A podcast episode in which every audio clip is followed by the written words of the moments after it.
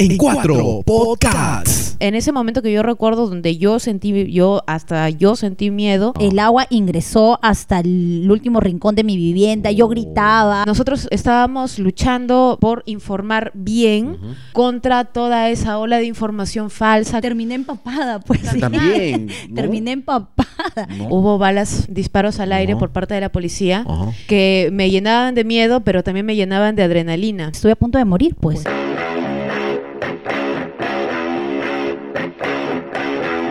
En cuatro podcasts. Hola, hola, ¿qué tal? ¿Cómo están? Bienvenidos y bienvenidas. Esto es En Cuatro Podcasts, el podcast de Trujillo para el mundo. ¿Cómo estás, Paula Acevedo? Muy bien, muy bien. Extrañando a nuestro compañero de labores, ¿no? que Compañero, no sabemos así. cuándo, cuándo se va a reincorporar, cuándo estará saliendo de ese trance difícil que le ha tocado vivir, académicamente hablando, ¿no? Así es, un saludo para Vicente Castaño Edí, que ya se reincorpora la- en el próximo episodio. Confiamos en que sí. Y bueno, este bloque está gracias al auspicio de Agua Libertad. Libera lo mejor de ti. Agua Libertad, que fue el auspiciador de la octava Feria del Libro Internacional de Trujillo. Y que día a día nos da unos tips bastante interesantes Sí. en su fanpage, así que síganlo. En denle Facebook, like ahí está. Y, y ahí están, van a, Como van a Agua Libertad. Van a conocer los beneficios de, de tomarse bidones y bidones de agua libertad. Y hoy día, como justamente lo habíamos anunciado en el episodio anterior, tenemos un programa muy especial. Demasiado especial. Sí, Tenemos Como dos, tú decías, disruptivo. totalmente. Ten- Rompemos con todo. tenemos a dos invitadas Ahora sí. conocidas en el medio periodístico, jóvenes, Trujillano. muy agraciadas, muy inteligentes Eso. y que seguro van a aportar demasiado a este, a este debate. Sí, sí, Sí. sí, sí, sí. Son periodistas, periodistas, ¿no? Los- Apasionadas. Exacto. Hablamos de Karen Laiza, de RPP, de Radio Programas del Perú, y Maritza Sáenz, del diario La Industria, que nos acompañan en este Programa muy especial. Marixa, ¿cómo estás? Buenas noches. Bienvenida a En Cuatro Podcasts. ¿Qué tal, Miguel? Gracias por esta invitación. Que también después de mucho tiempo al lado de un micro de esta forma, contenta, un poco nerviosa también, pero lista para compartir la experiencia que es el periodismo y justo con cerca Karen también, que es una gran amiga. Karen, ¿qué tal? ¿Cómo estás? Buenas noches. Buenas noches, este, buenos días y buenas tardes. Bienvenida a En Cuatro Podcasts. ¿Cómo estás, Miguel? Buenas noches, Paul, ¿cómo estás? Bueno, estoy contenta de estar con ustedes. Gracias por esta invitación. Eh, estoy todos los días también conectada con el público, pero esta es una nueva manera, ¿no? De, de poder eh, ser escuchada eh, y de poder comentar también diferentes temas. Así que, que dele, chicos, estamos aquí listas Es- y Ah. recontra apasionadas. Exacto, es un nuevo, es un nuevo formato y, y nos agrada mucho que, que ustedes estén acá participando. Porque ustedes tienen familiaridad, ustedes han empezado, bueno, en el caso tuyo, Maritza, empezaste en radio. Yo empecé en radio. Empezaste en radio, en el caso de Karen, ahora está involucrada totalmente. Muchos con- años con haciendo periodismo televisivo y sí. ahora pues recontra involucrada con el tema de radio. Igual no dejo de lado tampoco la- las redes, me encantan las cámaras, pero. Es, es un nuevo formato y es algo lindo que, que me gusta mucho y no dejo de estar en la calle, que es lo mío. Sí, sí, es- sí. Eso es lo mejor, porque si no estás en la calle pierdes conexión. Yo, yo tengo una calificación de los periodistas, sí, Ajá, lo, comenté hace poco en el programa de Mirko y, y causó cierta gracia, pero no me canso de de alguna manera mencionar esta calificación. Yo creo que hay periodistas, eh, los periodistas de desfile, existen los periodistas de escritorio y los periodistas que están en el campo trabajando. Esas son las tres categorías que yo... Cuando te ensucias el zapato, Sí, ¿no? Como sí. Cuando te ensucias el zapato. A- alguien por ahí me dijo, ¿y dónde deja- correr cuando vienen los familiares Y- de los delincuentes. Exacto. Eso seguro le ha pasado. Y, y- y a mí me dijeron en alguna ocasión cuando mencioné estas tres categorías, ¿y dónde dejas a los periodistas de conferencias? También hay que darle su lugar, También. hay que darle su Sí, lugar. sí, sí, sí, creo que son, voy a, voy a agregarlo, voy a agregarlo, me parece que, que sí, es necesario, justo y necesario. Creo que el gremio tiene bastantes subcategorías. Sí, Hay que analizarlo bien. Sí, sí, sí, me he quedado muy, muy corto con, con- Sí, con claro. esta categorización. Y, y hablando de ensuciarse los zapatos, yo recuerdo a Marixa eh, en la época del fenómeno del niño del 2017, ¿no? Hasta Que la cintura.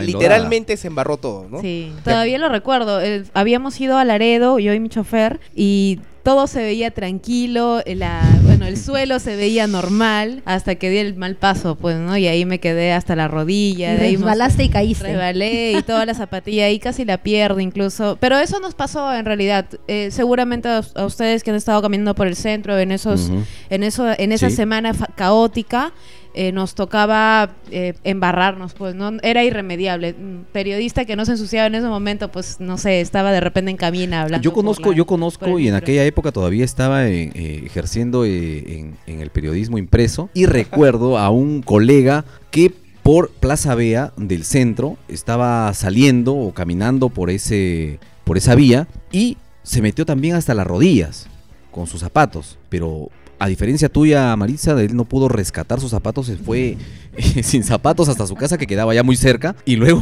lo vimos llegar a la redacción con unas bolsas eh, amarrada con cual zapatos, ¿no? Y que nos, y nos contó lo que le había pasado, bueno, desató carcajadas, ¿no? Pero, pero era parte de, de lo de que este nos oficio, estaba ¿no? pasando en el 2017, bueno, los que nos escuchan en otros lados del mundo también, porque Sí. lo bueno que tenemos muy buena sintonía en Brasil, en Argentina, en Irlanda, en Suiza, saludo a la gente por allá también, de España, y bueno, en el 2017 se desbordó, desbordaron varias quebradas, ríos que inundaron la ciudad de Trujillo, que eh, los... Siete huecos en la quebrada San Ildefonso, porque Así aparte es. pues el León Dormido y San Carlos. Para la. Esperanza, San. Carlos para Laredo. Pero Claro, en eh, San Ildefonso fue eh, la, la más catastrófica realmente porque arrasó eh, con el centro. es la que pasa pues por el centro histórico. Es la que llamó más la atención, digamos. Sí. Claro, es la que pasa por el centro histórico. Y nadie se imaginaba caminar por la plaza de armas y ver eh, el panorama como el día después de mañana, especie de este, ¿no? De, de Sí, ese terremoto. era hollywoodense Era una la- Venecia la- de barro. Sí, una, una cosa lodo. terrible. Vimos también la plaza de armas con cierta cantidad de lodo. Sin embargo, fue solamente un huaico en el año 98. 98 Sí, fue, 98. Fue solamente uno. Yo Fue- recuerdo que gritaban los vecinos, se viene el sí, se viene sí, el fue- Y lo que llegaba no era el guayco, eran muertos, sí. cadáveres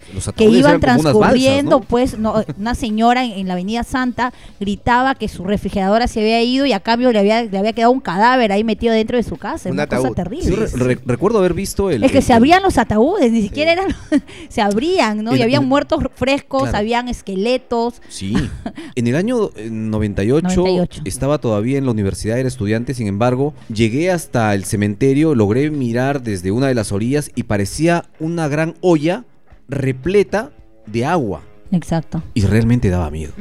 Realmente se, se sabía que, a pesar de que habían hecho una suerte de represa para desfogar, pero eso era insuficiente. No sirvió para nada. Los bloques de ese canal que armó en la época de Murgia, Murgia. los bloques, las tapas bailaban con la fuerza del agua. Era realmente Sí. de miedo, de terror, ¿no? Y en esta ocasión lo canalizaron también, Ujú. a- a- se llaman a hacer tres años, ¿ah? Sí. Lo canalizaron, pero eh, parece No, que no, dio mucho resultado. Aparte que ese cementerio es una es una suerte de, de un cementerio pues informal. Todavía hay gente que, que entierra Sí. por ahí a sus muertos, pero es menos, porque ahora, bueno, hay otro cementerio que ha sido concesionado. Entonces, ya, ya no ha sido tanto el impacto como ocurrió en el 98. Pero igual hemos tenido el agua mezclada con el lodo, con, con, el, con la arena de los muertos, descurriendo por la Plaza de Armas y llegando hasta Víctor Largo y estancándose porque Sí. tenemos ahí un enrocado. Entonces, ha sido un tema, pero yo tengo una experiencia particular, ¿ah? porque a mi casa Guillain también. Sí, mi casa exacto. queda justo dentro del cauce de la quebrada. Entonces el agua ingresó hasta el último rincón de mi vivienda. Yo Oh. gritaba, eh, mi lavadora flotaba. Una Oh. cosa terrible. Es una cosa contarlo, otra cosa hacer, porque hay personas damnificadas, pero hay personas afectadas. Yo fui una persona afectada, pero a mí ni siquiera me ayudaron Nunca a quitar el lodo, nunca llegaron para nada autoridades. Imagínate, pues, si con los afectados hasta el momento. Hasta el momento no. Sí, y, pero recuerdo mucho que en esa época, antes que ustedes, bueno, bueno, salgan a las calles y vean lo que pasó en Trujillo, ya la gente del Valle lo vivía, porque en ese tiempo yo estaba trabajando en Sol TV. Y hablábamos mucho de, de lo que iba a venir. Y la gente no lo tomaba en serio. Decía, no, que va a haber guaycos. Pero va a pasar. Y recuerdo mucho con Carlos Surcia, que hacíamos enlaces y, y entre- entrevistábamos mucho a la gente de defensa civil, a los alcaldes. Cuando vino la alerta y yo ya estaba a punto de salir, ya eran más de las ocho, te vas a Sausal porque acaba de salir el primer hueco. No puedo creerlo. Sí, acaba de salir. Estamos en la camioneta rumbo a Sausal, donde ya había salido el primer huaico e incluso había interrumpido la carretera, una carretera que daba para el interior. Cuando eh, llegamos al, al- al paso del milagro y ya estaba la, en, en la quebrada de León, ya no estaba dormido. Ese león estaba recontra despierto Rugiendo. porque el alcalde estaba preocupado, ya tenían cascos, ya estaba, porque ya había llegado a la carretera. Y, pero nadie se imaginaba lo que iba a pasar tiempo después. Y ya que hablas- eso fue el inicio. Eso Ya fue que hablas del valle, quienes han hecho un viaje hacia el norte pueden haber mm, visto que todavía hay tramos que no se han Habilita- rehabilitados, sí, sí. sí, sí, sí, Claro. que siguen todavía dañados y que siguen todavía con las indicaciones de la época del Huayco. Sí, Ya han pasado dos años. no, tres casi ya. O casi tres años. Casi tres en, eh, ¿Qué ha en pasado este ahí? enero. No, ¿No? no ha habido nada, no ha habido reconstrucción para nada. La Ese reconstrucción es- recién es un está tema llegando. Ese es un este, tema dos años- aparte. dos años y medio porque después. Ni es- reconstrucción ni es el, el de post, claro, ni trabajos de prevención. Y Marixa, este, ¿cuál ha sido, digamos, la experiencia en campo como periodista que más te ha impactado? Mm, Yo recuerdo mucho eh, haber llegado al porvenir, ver a toda la gente trabaja, haciendo trabajo de hormiga eh, limpiando las casas, ¿no? Porque habían casas de tres pisos, por ejemplo, y la tierra, la arena, el lodo había invadido por lo menos un piso y medio, ¿no? Entonces, de pronto yo estaba así, haciendo mi reporte tranquilamente, conversando con la gente que estaba también calmada, cuando a- unas tres cuadras alguien gritó, el huaico, y fue cuando hasta yo eh, sentí mucho temor en realidad, porque toda la gente empezó a, perder el control, yo perdí el control por unos segundos, pero afortunadamente eh, recapacité un- mucho más rápido, y de ahí me calmé porque, bueno, todo el mundo pensaba que el huaico estaba, que nuevamente se había desbordado todo, no era así, eran las falsas alarmas que siempre Sí. estaban generando eh, en ese tiempo y que en realidad nos jugaba bastante sucio porque A de nos- las nos redes sociales. Exactamente, en las redes sociales, a los medios también nos culpaban. Al- Algunas personas colgaron videos, eh, inundaciones en Brasil, donde arrastraban carros, arrastraban, arrastraban artefactos y todo aquello, y lo presentaban como lo que ocurría con el Huayco. La y famosa generaban- fake news. Y generaban todo un pánico, exacto, y generaban todo un pánico y la y de, gente la- de los saqueos, no aterrorizada. te olvides. Sí, eh, sí, sí. Salían los videos Ujú, de los saqueos en los centros comerciales y todos creían que era acá en Electra, no que estaba en el Lobo de Lomo Chicas. Todos creían que Claro, era ahí, en pero una tienda era en México. de otro país, exactamente, ¿no? Nosotros estábamos luchando por informar bien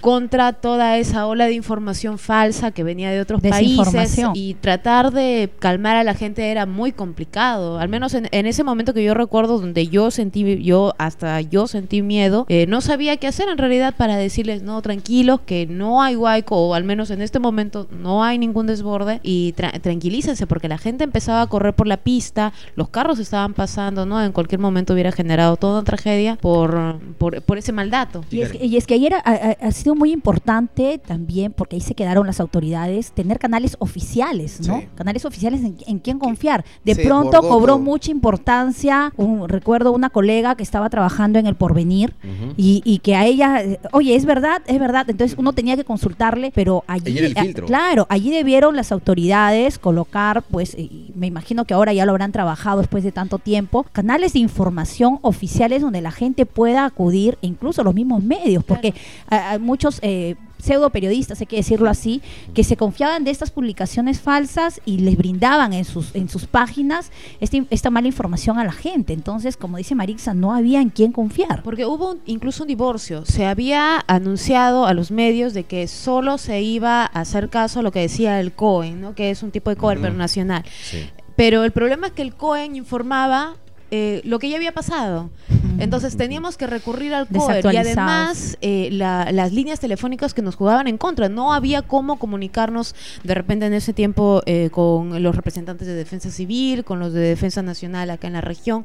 Estábamos eh, los periodistas también ¿no? Atados de mano con eso de, de la caída del puente de Viru, por ejemplo, eh, que también la información nos llegó por WhatsApp y de ahí a corroborarlo cómo entablar la comunicación telefónica, porque no había otra forma para, para confirmarlo, era muy complicado eh, en ese tiempo. Ahí al se menos. quedaron mucho las autoridades, Sí. ¿no? Qué importante es allí que haya ingresado un buen comunicador, ¿no? Los, los planes de comunicación debieron este, ser más efectivos. Bueno, desde acá un, un- un saludo también para Lisette, que es a quien nos referimos, este, que era una suerte de filtro y la que nos hacía ver realmente lo que pasaba ahí, si acaso estábamos haciendo caso a algunas informaciones falsas, unas fakes, o Claro, eran en ese realmente... tiempo estaba, me parece, trabajando en la municipalidad Sí, sí, del sí, Porvenir sí, o eh, con Defensa Civil, el, algo el celular así. le reventaba, este, ¿no? Pero siempre tenía la cordialidad de, de decirnos qué era lo que estaba pasando y si acaso estábamos prestando la atención a, a- a unas informaciones que no, no venían al caso. Pero sí, pues a veces nos, nos toca empaparnos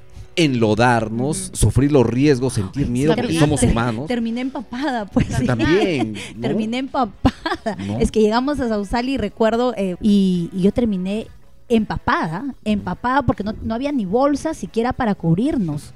Y yo tuve que viajar así, ¿quién me va a prestar pues ropa para cambiarme en el trayecto de regreso a mi casa? A Yo regresé voy, en la madrugada. El tema, el tema, a ver, a veces dicen eh, algún este mm, eh, jefe de informaciones siempre, ah, si es algo fuerte, los hombres, ¿no? Porque las chicas dónde se van a cambiar, si se ensucian, este, no el ha- taquito, el zapatito. el taquito, los zapatos, este, claro, eso Había ya- que ser loco para irse eso con ha ido- taco en esa época. Eso ha ido cambiando, creo ya, porque hace 10 años este, enviar pues una chica a cubrir algo fuerte, ¿no? O, o ver el, el primer accidente, ver descuartizamientos, de repente antes de que llegue, llegue la No, policía. una manifestación. Yo creo que o un poquito, yo creo que un poquito más de tiempo, porque yo ya voy a cumplir 11 años, este, y cuando yo ingresé, Pero son pocas las 11 periodistas. años, ¿no? o- 11 años ya, 11 años, bastante rápido, ¿ah? Sí, 11 pero se les años. ve ¿Tú, bastante Marixa, jóvenes, cuántos años tiene Diego en periodismo? Yo tengo cinco, voy a cumplir seis ya. Voy Ya, a- eh, sí, este año cumplo Y seis. sí, cono- y sí conocí en ese tiempo chicas, unas cuantas, sí,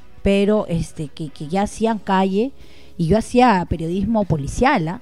Pero Uy. este yo creo que un poquito más de tiempo, Ah, pero sí. definitivamente este ha habido muchos momentos en los que sí yo he sentido esa discriminación. Sí, yo, yo- no, claro. ay es- no, tú por pero pero ya Pero, pues para ¿te eso estamos nosotras. ¿Te acuerdas tu primer accidente, Karen? Sí, pero no fue a- ejerciendo el periodismo. No, incluso recuerdo que eh, fue un choque cerca de mi casa. Yo, yo tenía, creo que, que 11 años. Y eh, un señor se había accidentado en su vehículo y se había el pie, el talón del pie prácticamente se había desprendido. Y lo y, y fue un accidente que me, me chocó, pero que lo, lo, lo pude asumir con mucha madurez. Ujú. no, no de repente con- morbo, sino con mucha madurez. De repente ya, ya me iba marcando a lo que me iba a venir luego, ¿no? No recuerdo mi primer accidente, pero sí tengo muchos, muchos recuerdos de, de cuando hacía periodismo policial, cuando corríamos, me peleaba mucho con los policías porque no nos dejaban, no nos dejaban grabar, no nos dejaban pre- eh, preguntar muchas veces a los Esa es la familiares. típica, ¿no? Recuerdo también, sí, sobre todo en los desalojos, sobre todo en los desalojos, sí, yo le, le leía todavía el nombre. el ¿Cuál es tu apellido? Ya le digo, porque voy a hablar con el general. No, es que sí, la verdad es que nos estaban muy mal. Nos estaban muy mal, ¿no? Y, y a ellos no les importaba que, que seas mujer, que seas hombre, que no, simplemente te, te, te botaban, te empujaban. Y, y en algún momento, la pregunta va para las dos, en algún momento pensaron, porque yo he escuchado de algunos amigos que desertaron del periodismo por situaciones muy, muy complicadas, ¿no? En algún momento ustedes vivieron alguna situación que dijeron, no, bueno, yo con el periodismo hasta aquí nomás, porque ya esto no se puede. Para mí ha sido incentivos nada más. Ajá. Sí, eh, yo recuerdo mucho una manifestación en el Alto Salaberry donde hubo, hubo balas, disparos al aire Ajá. por parte de la policía Ajá. que me llenaban de miedo, pero también me llenaban de adrenalina. Entonces yo dije, pucha, esto no lo voy a contar a mi mamá porque si no se va a asustar, pero ojalá me quede en estas situaciones por siempre. ¿no? En Rajes del Oficio de Pedro Salinas, que estuvo hace muy poco en la octava edición de la Feria del Libro, hay una hay un párrafo que a mí me encanta porque dice que los periodistas, y viene a acotación de lo que tú acabas de contar, los periodistas tenemos esa, esa naturalidad para correr en sentido contrario a las Sí. balas, ¿no? Nos vamos Es- contra ellos. va- claro. vamos- a buscar de Nos dónde a- provienen. Nos vamos a oler el lacrimógeno. Oler la gente pólvora. dice, ¿No? ¿Qué? No, pero eso en realidad es cierto, porque estamos buscando. El dónde periodista es el que corre en sentido contrario a las balas. A buscar de dónde salió, quién fue, ¿no? Yo, yo ¿Por recién me pasó? del bicarbonato ahora eh, para las bombas lacrimógenas. El, ¿no? el vinagre, claro. El vinagre, bicarbonato En también. el caso tuyo, Sí. Karen, ¿hubo alguna situación extrema que dijiste, esto marca mi, mi, mi final en este oficio? No, no, no, no, de haber cubierto no. Eh, tengo, estuve a punto de morir, pues estuve en Guaso, pues, fue una información que cubrieron muchos muchos colegas. ¿Guaso Julcán? Claro, estuve en, en Guaso, Julcán, eh, cuando enfrentamos a un alcalde, porque el alcalde después nos terminó acusando hasta de robo. A mí me contactan las rondas campesinas para poder hacer un reportaje respecto a una carretera que ya se había licitado hace bastante tiempo y que no existía la carretera. Entonces, eh, cuando fui a la municipalidad, me dicen que el alcalde había ido a un caserío a un evento y este, bueno, le dije a los chicos, ¿no? Vamos a buscarlo porque no vamos a esperar acá. Y en mitad del camino me encuentro con el alcalde. Uy. Entonces, nosotros detenemos, la- yo no sé, el alcalde... Per- perdió, si- perdió. Si él tenía, estaba psicoseado, no sé, pero cuando nos... a- aparte que era un camino de trocha, no tienen idea que era casi... sí. Llevaba más de una hora y no había cuándo llegar al bendito caserío y Los estaba en la mitad de camino. Los riñones estaban en la era, boca. ya. era, era un, sí, aparte que estábamos recontra cansados y cuando tenemos la camioneta, porque queríamos que el alcalde, eh, el alcalde venía, también se detenga, el alcalde se asustó, el, el de la chofer, el, conductor de la moto se tira hacia un costado y se cae, el, alcalde se cae. Entonces nosotros asustados hemos ido a ayudarle, incluso, no alcalde, no, pero eh, nos identificamos, somos periodistas, claro. estamos aquí, alcalde, quisiéramos conversar con usted. ¿Qué, qué, qué, quiénes son ustedes? Me empezó a tomar fotografías, sacó su cámara, una cámara de fotos pequeña y me, me fotografiaba y me fotografiaba. Pero eso no fue lo, bueno, alcalde, que- queremos conversar con usted, hay este tema, tenía los documentos, pero lo, lo, lo- bueno fue que cuando de pronto vimos que se acercaron unas mujeres con chicote en mano, Uy, esas Las son bravas, ronderas. ¿ah? eran dos mujeres Ah, que, ¿qué quieren? Y a chicotearnos a mi camarógrafo y a mí. El conductor ni siquiera bajó, los dos señores de las rondas tampoco bajaron porque creo que ya las conocían. Entonces yo dije, aquí me van a dar Cerraron la luna, cerraron la Te luna. agarran, pero. Aquí nos van a agarrar el limpio. chicotazo, pero, es- pero eso no fue lo que me asustó. Lo que sí me, me asustó fue que eh, habían dos motociclistas que nos miraban a- eh, en una distancia, pero como en una colina. Entonces yo dije, bueno, pues si acá eh, esta es gente del alcalde, una de ellas era su esposa. Una vez era la esposa Ah, que nos Pero acusaba, nos acusaba, nos decía sí, nos, nos, nos gritaba palabras soeces, Pero no golpearon. váyanse. Sí, a, a Lu- a Luisa Sabache, mi, mi camarógrafo, le golpearon. Mm. Eh, él, él se ponía delante mío incluso. eh, las señoras nos, nos decían ladrones y todo. Pero lo que más me, me- me asustó fue que estos sujetos pues vayan a estar armados, ¿no? Entonces en ese momento sí pensé en mi, en mi hija. Dije, bueno, si de acá no salgo, ¿qué va a ser de mi hija? Pensé en muchas cosas porque he visto muchos casos de, de colegas que son secuestrados por las rondas campesinas, han sido secuestrados por las rondas hasta que se aclare todo el panorama, que Los incluso mártires claro. de. Entonces, eh, yo, eh, de verdad, y estaba muy lejos de la ciudad, no había nadie más, no había na- ni siquiera un animalito No por había ahí creo, para... ni señal. No había ni una chocita a lo lejos, no había nada.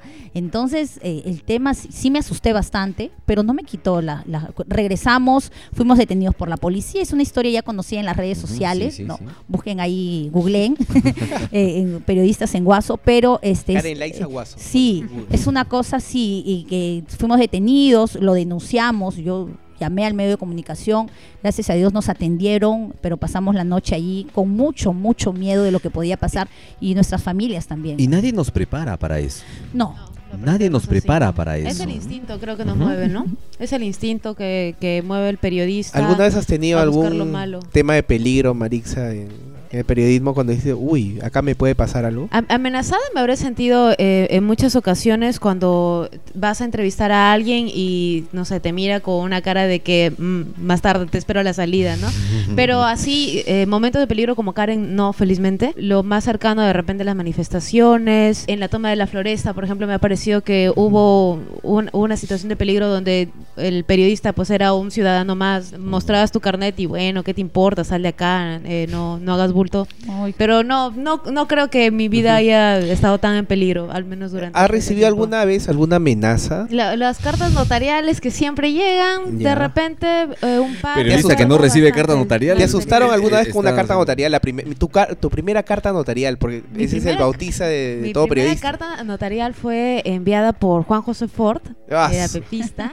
Estaba muy estás enojado desinflando ahorita, eh, está desinflando la un campaña. personaje, ¿no? Un Todo un personaje de personaje. aquellos. Y me acuerdo que me llamó y, y me dijo, bueno, que, que tenía, que era amigo de mi jefe. eh, y prácticamente, o sea, me dio a entender, ¿no? Que tenía muchas influencias. Bueno, por ahí tengo la, la llamada grabada, así que no me puede decir Eso, nada. eso lo contaré en su libro, ¿no? Estaba, estaba muy molesto porque, bueno, yo había sacado una nota y, y le molestó que yo indique de que era una especie de, de lobo con piel de cordero, ¿no? Esa, Sí, esa sí, conocida sí. O frase. Entonces, disfrazado, ¿no? me llamó furibundo, me dijo que cómo es posible, que él jamás más, ¿no? Etcétera, etcétera. Y al día siguiente la, la carta notarial. Yo lo llamé para que haga el descargo, ya no quiso dar el descargo. Y dijo, no, ahí lo dejo todo, ya lo verán mis abogados. Pero bueno, la historia solo quedó ahí, ¿no?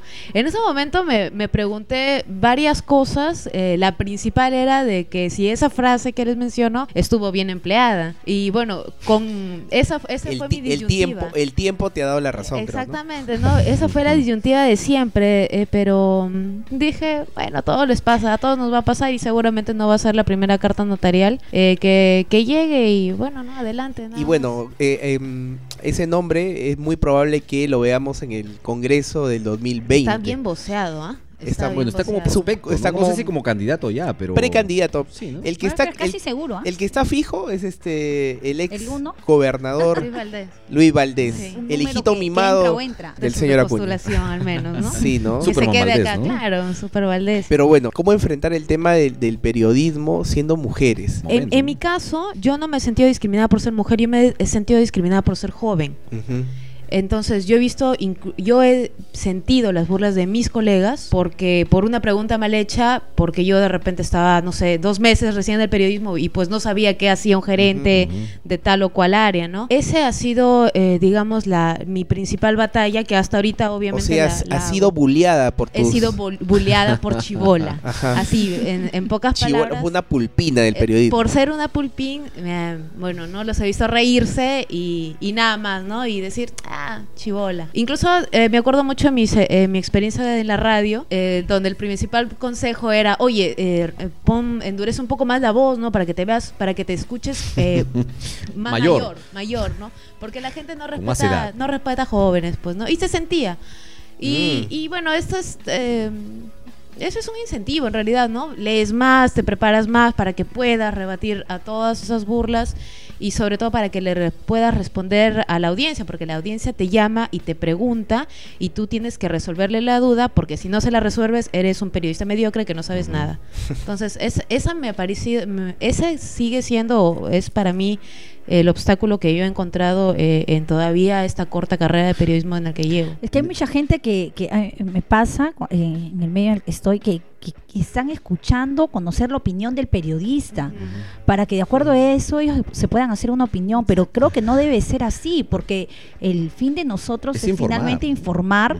¿no? Y tener un punto neutro, un punto Sí. medio, brindarte la información y tú sacas tus conclusiones, pues Claro. no tú ves el- al malo, tú ves al bueno y finalmente tú ves con quién te vas, pero hay mucha gente que lamentablemente se acostumbra a, a que otros piensen por ti, Exacto. opinen Mm. por ti, saquen Sí. las conclusiones, te hagan toda la tarea y finalmente pues tú no haces nada y te vas como un corderito y, y tomas el- no una decisión tuya propia, sino estás tomando una decisión de un, de un periodista, ¿no? Y es- lo he escuchado porque nos dicen, pero a ver pues señorita o joven, usted pues diga, ¿no?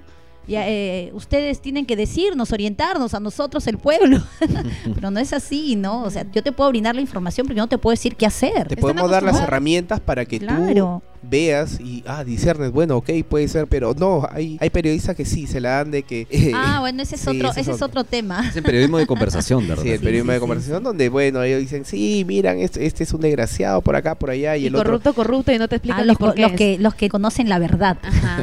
Pero, ¿qué creen que les hace falta a las nuevas generaciones de periodistas? Aquellos que están ingresando ahora a los medios y aquellos que solamente creen que tener un smartphone o estar parado frente a una pantalla ya los hace periodistas. O el- ¿O ¿Qué el- creen, qué creen o, o qué consejo podrían ustedes darles o qué podrían decirles basado en su experiencia? Claro. ¿no? Solamente se ha convertido en darle vuelta a algunas notas internacionales o nacionales y meterle por ahí un poco su, su sazón, pero ahí se quedó nada más. Claro. Y buscar el típico, la nota viral siempre. Sí, sí, sí. Los Yo- bites. Y yo creo que, que, que definitivamente eh, hace falta que se empapen más de, de en realidad lo que ellos pueden hacer eh, en calle, ¿no? Eh, tener más, más conversación eh, con los entrevistados, tener Mayor más cercanía, ¿no? diálogo, mayor cercanía.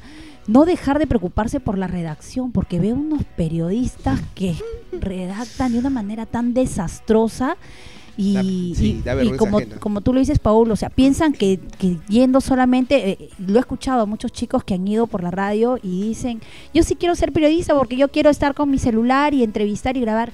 Y no es así, porque para ir a, a entrevistar a alguien, bueno, para no, no patinar, que nos ha pasado a yu- todos. Marisa, Sí, a todos. este nos ha pasado a todos porque te- te- lamentablemente hay que conocer no de todo un poquito.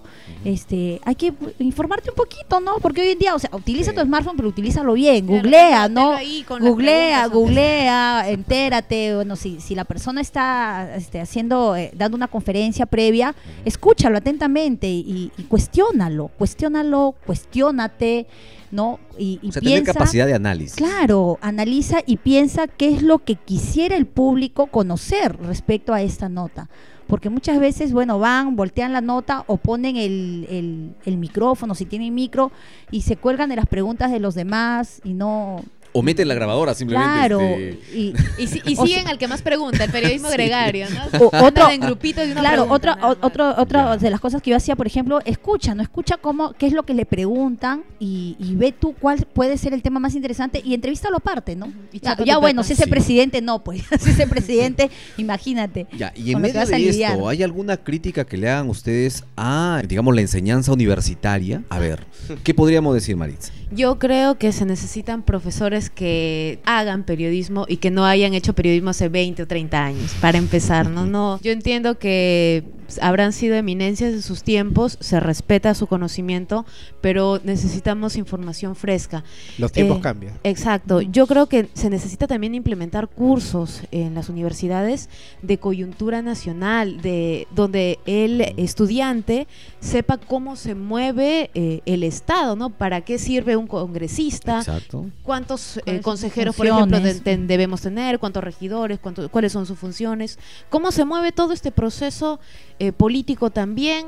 Eh, porque el joven que quiere hacer periodismo sale a la calle y no saben. Si no nos saben. sorprende un candidato alcalde ofreciéndonos que la seguridad, La va a ser su, su bastión y que él va a pacificar la ciudad. Tú ves en la Y sale constitución, una ¿no? candidata al Congreso prometiendo obras, o sea, Imagínate, ¿no? Exacto, o sea, No, y lo más triste que muchos chicos que a- a- apenas han hecho dos o tres, y esto es de en, en periodismo de, de unos cuantos meses o de un año, y ya salen a ser relacionistas públicos de estos, de estas personas, y, y muchas veces creen que también la verdad está de su lado, ¿no? yo creo que Y les falta mal coherencia. aconsejan, ¿no? Les mal aconsejan, no, no Yo- les, no les, eh, no les orientan bien en cuanto al tema de comunicación. Yo no sé si a ustedes les ha pasado, pero en mi época, cuando me tocó afrontar la calle, enfrentarme a, a lo que era la realidad, yo me sentí huérfano. Sí. Huérfano de conocimiento. Claro. Claro. Porque No sentía que lo que había vivido en las aulas era una suerte de espejismo de nada, de nada de lo que me encontraba afuera.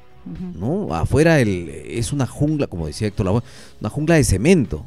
Claro. y enfréntala. Y yo siempre he cuestionado el tema de conocimiento que se imparte en las universidades, que puedo ser mezquino o no, ustedes me dirán, me parece que solamente me sirvió en el 15% Sí. de lo que pude haber eh, desarrollado en aquel momento. Claro. No, no sé Pero- si a ustedes les ha pasado también. Claro, te enseñan corrientes filosóficas y la historia, pero no te enseñan qué es lo que está pasando actualmente, ¿no? Y, y eso de cómo conocer, y- y- oye, y eso de conocer Eso, a tus sobre autoridades es básico, Ajá. es básico. Yo tenía compañeros que ni siquiera sabían cómo se llamaba el alcalde ni el presidente del Perú. Hasta ¿ah? ahorita hay. ¿Y ¿Cómo Una se llama cosa consejero o de qué increíble. provincia? Ah, No, pero también te pasa que cuando sales, pues sales a la nada. Sí. O sea, ¿qué hago? Ya, llegaste a una nota policial, llegaste al muerto, ¿y, y ahora con quién hablo? ¿Y ¿Cómo me acerco? Y ¿Qué tú, digo? claro, ¿qué digo? Hay algunos ¿Cómo protocolos para voy? seguir en el claro, caso de- hay, que, de- hay que hacer, ¿no? de cobertura este, La de judicial, ¿no? cobertura judicial, por sí. ejemplo, pero ¿cómo? ¿No? Pero Yo, bueno, he lo, mi lo vas. cálculo, yo he hecho mi A ver, a cálculo ver. en el periodismo.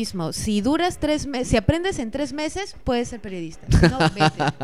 Sí, en Si realidad- soportas, si sí, resistes. si resistes y Uy, si aprendes. he visto todo. Si sabes identificar así. y si sabes identificar una pepa, si sabes hacer preguntas, Ujú. estás salvado y puedes continuar. Pero si no, ándate a otro lado Sí, mejor. sí, ¿no? me ha No tocado trabajar con, con muchos con muchos chicos, Es- me ha tocado trabajar en, en, en redacciones con muchos chicos y yo siendo la única mujer y que hacía calle y, y los he visto pues, ¿no? Cómo eh, eh, se reían, como que no confiaban mucho en, en mi capacidad, pero he tenido gente que me ha dicho, oye, dale, tú puedes, tú, tú lo puedes hacer bien, ¿no? Claro. Tú lo vas a hacer bien. Y he hecho las mismas funciones que ellos, he salido a la calle igual que ellos, he ido más. temprano, me he levantado en la madrugada cuando se incendió Zona Franca y estuve allí toda, desde la madrugada hasta el día siguiente entrevistando y no, no me amilané nunca, pero eso sí, me sentía menos cuando todos se quitaban a algún bar a tomar y yo, yo no podía irme porque decía, es que ¿qué, qué pasa? Que cuando tú te vas, pero sí he visto muchas, a, a muchas colegas que sí, bueno, en grupo de, de- de amigos han, han salido, pero, pero eso es lo malo, que se No forman mires, no una, se forman una suerte, no, porque yo hasta ahora tengo Salud, salud. tengo colegas con los que podemos salir un rato de partir, pero me refiero a que se cierran mucho en ese círculo varonil, en ese círculo de hombres. Sí. Y ustedes no me dejarán mentir, chicos, sí, se- sí. que pueden tomarse una cerveza, irse a conversar, a tener. Y nosotras no lo podemos hacer. En mi caso, porque, bueno, soy madre de familia, ¿no? Entonces yo termino mi trabajo y me voy corriendo a mi casa. Y son pocas las veces que puedo, bueno, salir. Pero eh, otras porque se van a jugar fútbol y, luego del fútbol se van a conversar y, y llegan a tener un lazo de amistad a través del Pero, eh, fútbol ¿eso las que yo no lo sentir- puedo hacer, las por hace sentir ejemplo. excluidas? No, a mí no, la verdad. Mm. Porque a mí no, yo Bueno, no tengo yo- tanto interés en realidad por compartir. O sea, se seleccionan, pues, ¿no? Siempre Sí, se sí. selecciona grupos. No, a mí y- no me, no me hace sentir mal, pero me refiero, an- analizándolo, me refiero a que Ya. muchas veces entre este grupito eh, finalmente terminan pues pasándose la voz de trabajo, terminan Ah, pasándose... sí, también, ¿no?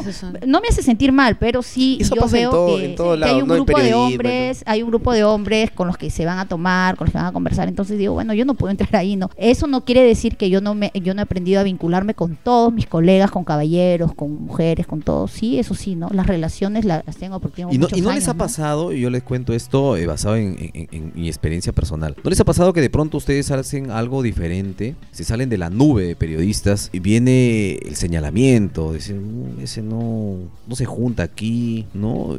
Yo me movía bajo, el, bajo, bajo la premisa esta de que tenías que encontrar tu propio hueso. ¿no? Entonces no ibas con la nube de periodistas porque sabías que si seguías aquello, aquellos este, ibas a conseguir lo mismo.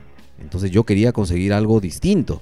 Pero ¿no les ha pasado que eso también de alguna manera los termina excluyendo o excluyéndolas a ustedes? genera una desventaja, ¿no? Porque finalmente hay un grupo de colegas que a propósito se les respeta eh, mucho porque hacen un buen trabajo también, eh, que ellos están al tanto de todo lo que está pasando, ¿no? Entonces, eh, de repente tú llegas una mañana y sí- sin información y sabes que si lo llamas ya te dicen, ah, hay una conferencia tal, te salvan el día, ¿no? Eh, La desventaja es que si no les hablas, pues no te enteras, ¿no? A veces. Ya no te pasan la voz. ya. Exacto, ¿no? Y la ventaja, obviamente, que tú encuentras tu, tu propio hueso, ¿no? Como, como dices que debería ser una iniciativa de, de todos, de todos los periodistas, que la estamos perdiendo. Eso es lo lamentable. ¿Qué se está perdiendo? Eso. ¿Qué se está perdiendo ahora en el periodismo? Yo creo que la rutina, eh, la falta de tiempo está haciéndonos perder eh, el, el olfato de, y la, inve- la investigación. La investigación, La sí. investigación, ¿no? No tenemos tiempos ya No para tiempo. No hay No hay investigar. tiempo para Hay- investigar. Y hay muy buenos temas, hay muy buenos Y temas y que me- merecen la pena seguirse. Lo que, ha- lo que ha pasado justamente en la investigar. Feria del Libro, eh, tanto Omar y Renato, porque, y ellos mismos lo han confesado, muchas de las cosas que salen en sus bueno, mayormente Renato, ha sido información que no podía publicar en su medio. Como por la inmediatez y todo esto, no se ha quedado con un montón de datos y obviamente ha investigado más. Renato ha tenido que esperar a hacer un libro para un poco... es un- Desfogar aquello un poco. Es un periodismo narrativo. Por ahí está con ese bichito alguna de ustedes con el tema de, de- de contar sus historias periodísticas. Obviamente más adelante. Yo sí. Sí. definitivamente tengo que hacer un libro. Ajá. Tengo que hacer un libro porque tengo muchas anécdotas, muchas historias también que contar, protestas, desalojos donde cae- casi me cae un balazo porque el policía me decía, retírate. Yo pensé que, que me hablaba a mí este, y estaba así con una bazooka y, y era, y era un señor que venía detrás mío, un invasor con, una, con un hacha. Y yo corría, corría y corría y lo que hice fue meterme a una casa que ya no era invasión, pero que también había sido invasión en algún momento. Toqué la puerta y dije que por favor me abran porque la policía se empezó a enfrentar y yo me había quedado en el Cerrito, es en el sector Tupac Amaru 2 del Porvenir, recuerdo. Mm. Y yo me había quedado allí y cuando picante. vino la policía y, eh, y empezaron a hacer el desalojo, y yo, y yo bueno, yo corría y la, yo corría pero contra la policía porque la policía venía a dispararles. Entonces, sí hay muchas anécdotas, muchos temas, estos temas de que a veces sí y te sientes un poco pues este rezagado, ¿no? Y que también me ha pasado, pero he sabido lidiar con eso, tengo muy buenos amigos jóvenes, mayores, eh, de- que son periodistas hoy en día, mujeres, hombres, gays, de todo, ¿no? De pero sí, de todo. Pero sí, tengo ese, ese bichito de que tengo que escribirlo y que tengo que publicarlo en un libro y creo que, que podría, podría, ser, eh, podría servir incluso para, para nuevas generaciones, ¿no? Pero pero ojalá que lo pueda hacer, pues. Ojalá que Omar eh, escuche el programa y ya tiene otro relato para volumen 2 de crim- eh, Crimen, y. Crimen y testigos. Lo, que pasa es que hay historias que se pierden, pues, ¿no? En los medios, se pierden en los diarios. La inmediatez mata eso. Exactamente, ¿no? Entonces, que el periodista se anime a publicar es un gran logro porque comienza a visibilizar esas historias y las perenniza, ¿no? Sí. Le dice, eh, bueno, a la, a la gente, dice, por si acaso, eh, sí hay una cotidianidad, pero hay estas historias me parece que deberías conocerlas siempre, ¿no? ¿Y sabes dónde sacas eso? Lo, lo más rico, eh, de- este, para, para concluir, es cuando lo cuando conversas con el entrevistado después de la entrevista. O Ahí antes de la Es entrevista. mucho más rica pero eso. no ¿por qué du- no me- porque, porque no me durante dijiste esto? porque durante la entrevista ya no, ya no récord, se pues, ¿no? chupa, ya no te dice nada, pero antes de la entrevista o después que me ha tocado quedarme un montón de veces ya ahora que tengo un poco más de tiempo con gente a la que he entrevistado y me ha dicho cosas pero súper interesantes Sí. que no me las dijo en la entrevista. Sí. Incluso me quedé más con eso que lo, es más, lo que tengo en el entrevista, la audio. entrevista fue malaza. Sí. A ver, malaza. Marazo porque tuve que sacarle de a Sí, poquitos, horrible. pero Y, ya luego claro. te, te vas teniendo más confianza y te cuenta cosas que incluso, oye, pero bueno, no graves, ¿ah? No graves, pero esto y el otro, uf, Dios Ya, mío. eso es para un libro, por ejemplo. Los off the record son, Claro. son- es para, van para los libros. Va para un libro. Sí. Hace poco reflexionaba con algunos este, compañeros o ex compañeros este, periodistas acerca de qué hemos perdido o qué ha perdido el periodismo y de alguna manera nos ubicamos en una suerte de eh, raza en extinción también, aquellos que hacemos periodismo de campo. ¿Por qué? Porque hay mucho de lo que ustedes han mencionado, el poco tiempo que existe para desarrollar investigación y venía el cuestionamiento también a las empresas periodísticas que de alguna manera han sacrificado el contenido bueno por el efectismo. Claro, Ser noticias de coyuntura. el- efectistas este o hacer el periodismo que yo siempre lo he mencionado el periodismo like Y el ¿no? público también nos juega un poco en contra. Sí. Yo ahorita Se que está estoy trabajando en las a redes sociales,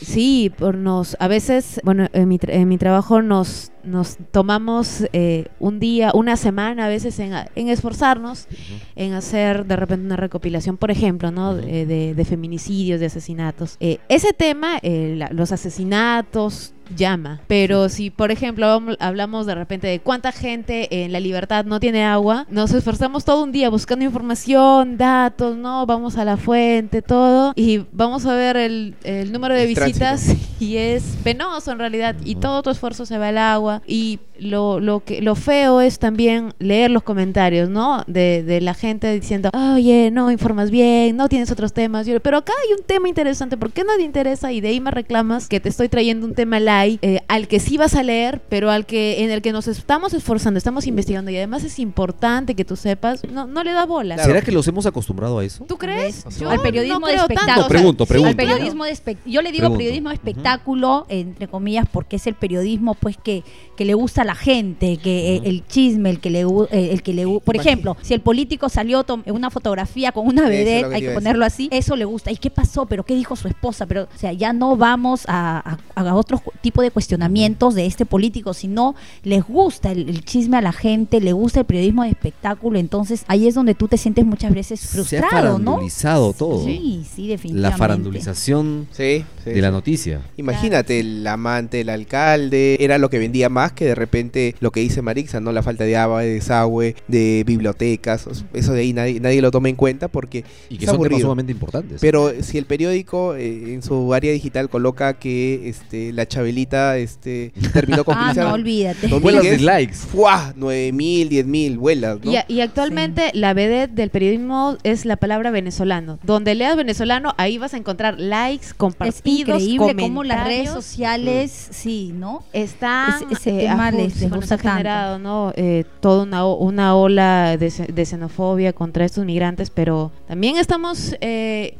incursionando estamos influyendo un poco pero n- yo creo que no es toda nuestra responsabilidad. ¿no? Finalmente, el- la persona tiene ahí el gen eh, de la discriminación y simplemente busca, eh, no sé, momentos o situaciones para que de pronto exploten. Pero yo he visto a, periodistas que exacerban ese tema Claro, de yo la también, xenofobia. eso nadie Sí, lo yo puede digo, negar. ¿qué? O sea, llamándole pero- pero- venecos. A ver, pero, pero, Claro. pero, pero es, ¿esto es una tendencia o es derivado de eh, esta nueva generación que no está copiando unos modelos buenos? ¿De qué, ¿De qué depende? ¿O es lo que les exige la empresa para lograr una mayor audiencia? ¿O es que realmente el periodista no está capacitado para brindar información o no produce información que es de calidad? Yo creo que se están, ¿De qué depende? Se están adecuando a la exigencia de la audiencia. Eh, o o al- en realidad la exigencia de- del medio para el que trabaja, ¿no? Se necesita publicidad y para tener publicidad pues se necesita también audiencia, ¿no? ¿Y qué, cómo, eh, cuál es el camino más fácil para tener audiencia en ese poco tiempo que tiene el periodista para trabajar? Obviamente haciendo esas notas like que te van a generar eh, todo ese tráfico eh, como eh, en las redes sociales, ¿no? Eh, que actualmente en la cual yo me estoy dedicando actualmente, ¿no? Pero hay que siempre buscar el equilibrio. Yo siempre digo, el periodista tiene que preocuparse en buscar el equilibrio. Si haces tus dos notas light, hazte una, aunque sea, ¿no? Hazte una bien hecha con información importante, relevante. Ya no lo lean, pero al menos en algún momento alguien, no sé, de repente van a estar haciendo una tesis y busquen, ¿no? Eh, porcentaje de, de la población pobre en la libertad y va a encontrar tu nota que ya va a servir y eso es, eh, es importante y necesario. El periodista debería gastar por lo menos cuatro pares de zapatos al año. por lo menos. Por lo lo menos. ¿no? Sí. ¿Ustedes creen que, que alguien podría llamarse eh, periodista si no hace trabajo de campo? Yo No, creo que no. nada. No, no, no. no ¿Se puede ser sí- periodista sin haber hecho Claro trabajo de campo? Es, Claro impor- que no. es importante que, que para que tú puedas al menos eh, decir más, más allá de la pasión, de los requisitos que, que se tiene, es haber ido a la calle, es ¿Qué- haber qué- qué conversado, entrevistado, como yo le, di, yo, yo le digo mucho a mi hija, ¿no? Tú puedes estar entrevistando a una persona muy humilde a quien tienes que, que buscar la forma, tienes que tener tanta empatía para que esta persona te pueda contar su Para historia. persuadirla de contar. Y luego puedes estar eh, estar entrevistando a un político que tampoco te va a querer decir la verdad, que te va a pasear, te va a dar una paseada, te va a llevar por toda la avenida engañe, ¿no? España, después se va a llevar por Larco y nunca te va a decir lo que tú quieres. Entonces tienes que tener esa habilidad también para persuadirlo, para que él te pueda decir lo que de verdad eh, necesitas tú que, que te diga eh, para que tu nota pues eh, tenga peso, ¿no? Entonces es, es- es una capacidad que tiene el, el periodista, pero, tú, pero ¿cómo se logra eso? No lo vas a lograr desde un escritorio, no lo vas a lograr desde un teléfono, tienes que estar con esa persona, es el face to face que muchas veces te decía.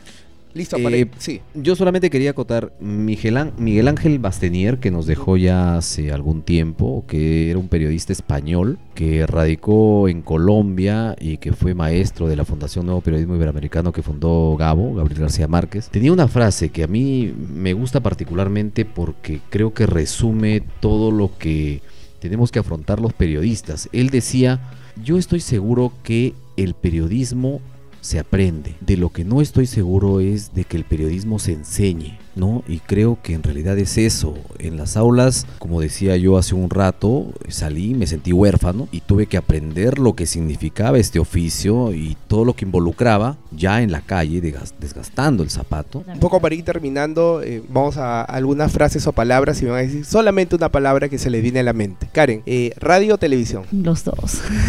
Televisión, Uno. muchos años. Ok. Equipo de fútbol. Manucci, Un personaje que se te viene ahorita en ese momento a la cabeza. Puede ser Fujimori, Trujillo.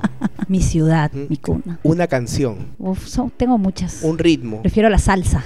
Una nota de la cual te sientes, te has sentido orgullosa. Ah, hice una que, que incluso la tomaron nacionalmente, Ujú. una al Colegio San Juan, que luego este, estuvo dentro de estas obras investigadas en los colegios emblemáticos de las obras que hizo Alan García. Periodismo. Mi vida. Violencia. el hoy, el día a día. Un libro. Código da Vinci, Una película. Pearl Harbor, APP. un partido organizado lamentablemente. APRA. Muere. Karen Laiza. Karen Laiza, ah, apasionada. Marixa. Hola. Trujillo. Primavera.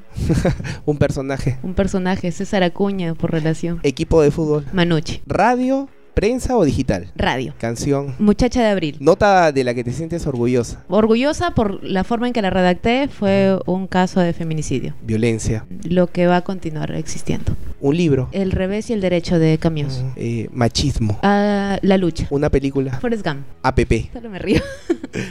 APRA. Ya no existe, pues. Ujú. Marixa Sáenz. En construcción. Correcto. Bueno, hemos estado con dos apasionadas del periodismo trujillano para el mundo. Ha sido un, un- bonito es saber cómo hay mujeres que aman lo que hacen, lo disfrutan. En realidad, más allá de que sean hombres o mujeres, cada quien debería hacer lo que le gusta y con toda la fuerza que le permite Sí. la vida, ¿no? Yo no concibo eh, otra forma de, de afrontar este esto que nos ha tocado vivir, si no es eh, con eh, la cabeza al frente, eh, enfrentándola día a día. ¿no? Me parece que ambas, Karen y Maritza, son un, un claro ejemplo, por lo menos en este oficio, de lo que se puede hacer siendo sincero con uno mismo también. Lisa Marixa. Palabras finales sobre periodismo, coherencia. Necesitamos eh, profesionales eh, que sean coherentes, que salgan de las universidades queriendo ser periodistas y que eh, construyan un periodismo y se empeñen por hacer un buen periodismo. Nada de salir y postear en las redes sociales de, ay, este es el día a día y posteando la foto y me esfuerzo cada selfie, día. selfie. Sí, y, y de ahí ver entrevistas desastrosas, ver eh, toda una entrevista sin norte. ¿En 10 años en dónde te ves?